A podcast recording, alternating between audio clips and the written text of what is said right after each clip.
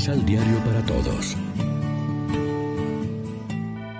Proclamación del Santo Evangelio de nuestro Señor Jesucristo, según San Lucas. Jesús volvió a Galilea con el poder del Espíritu, y su fama corrió por toda la región. Enseñaba en las sinagogas de los judíos, y todos lo alababan.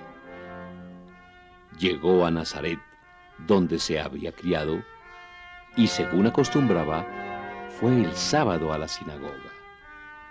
Cuando se levantó para hacer la lectura, le pasaron el libro del profeta Isaías.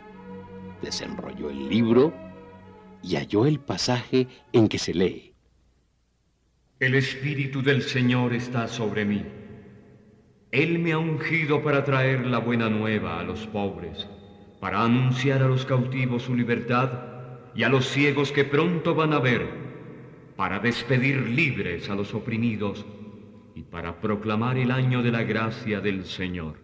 Jesús entonces enrolla el libro, lo devuelve al ayudante y se sienta. Y todos los presentes tenían los ojos fijos en él. Empezó a decirles, Hoy se cumplen estas profecías que acaban de escuchar.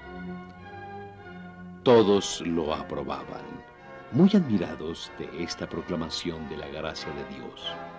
Sin embargo, se preguntaban extrañados. ¿No es este el hijo de José?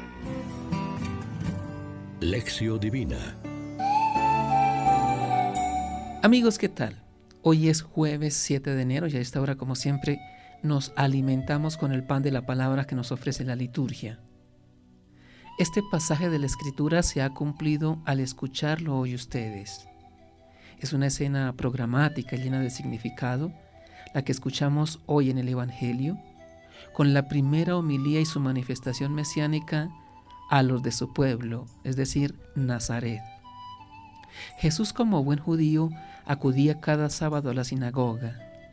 Ese día le encargaron que leyera la página del profeta lo hizo de pie.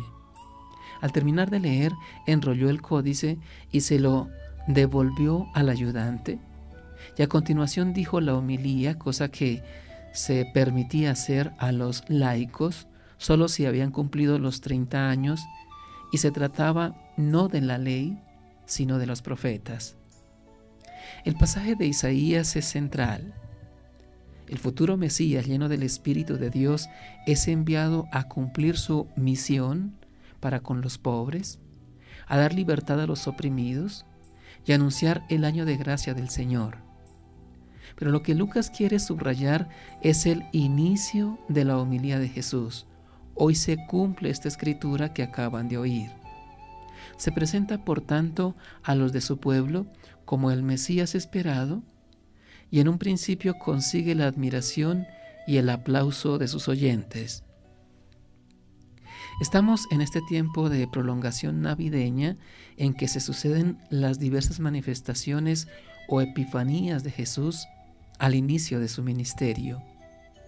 Y también la escena del Evangelio nos invita a reflexionar sobre cuál es nuestra escucha de la palabra y nuestra reacción ante ella.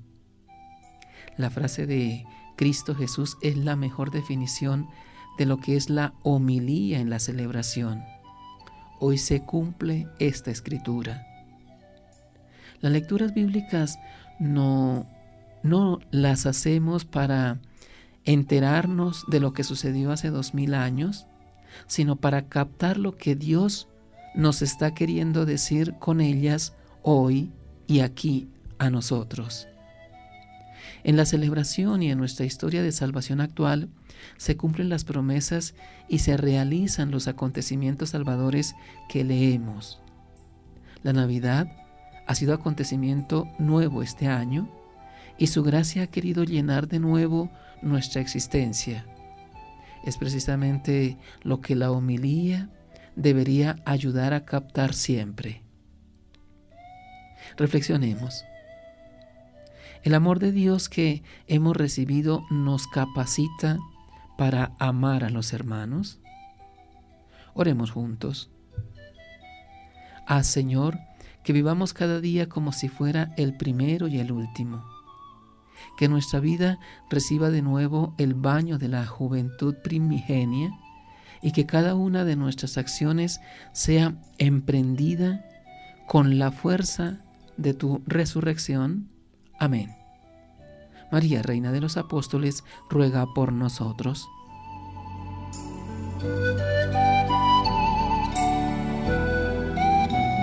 Complementa los ocho pasos de la Alexio Divina adquiriendo el emisal Pan de la Palabra en Librería San Pablo o distribuidores. Más información www.sanpablo.co Pan de la Palabra. Vive la reflexión.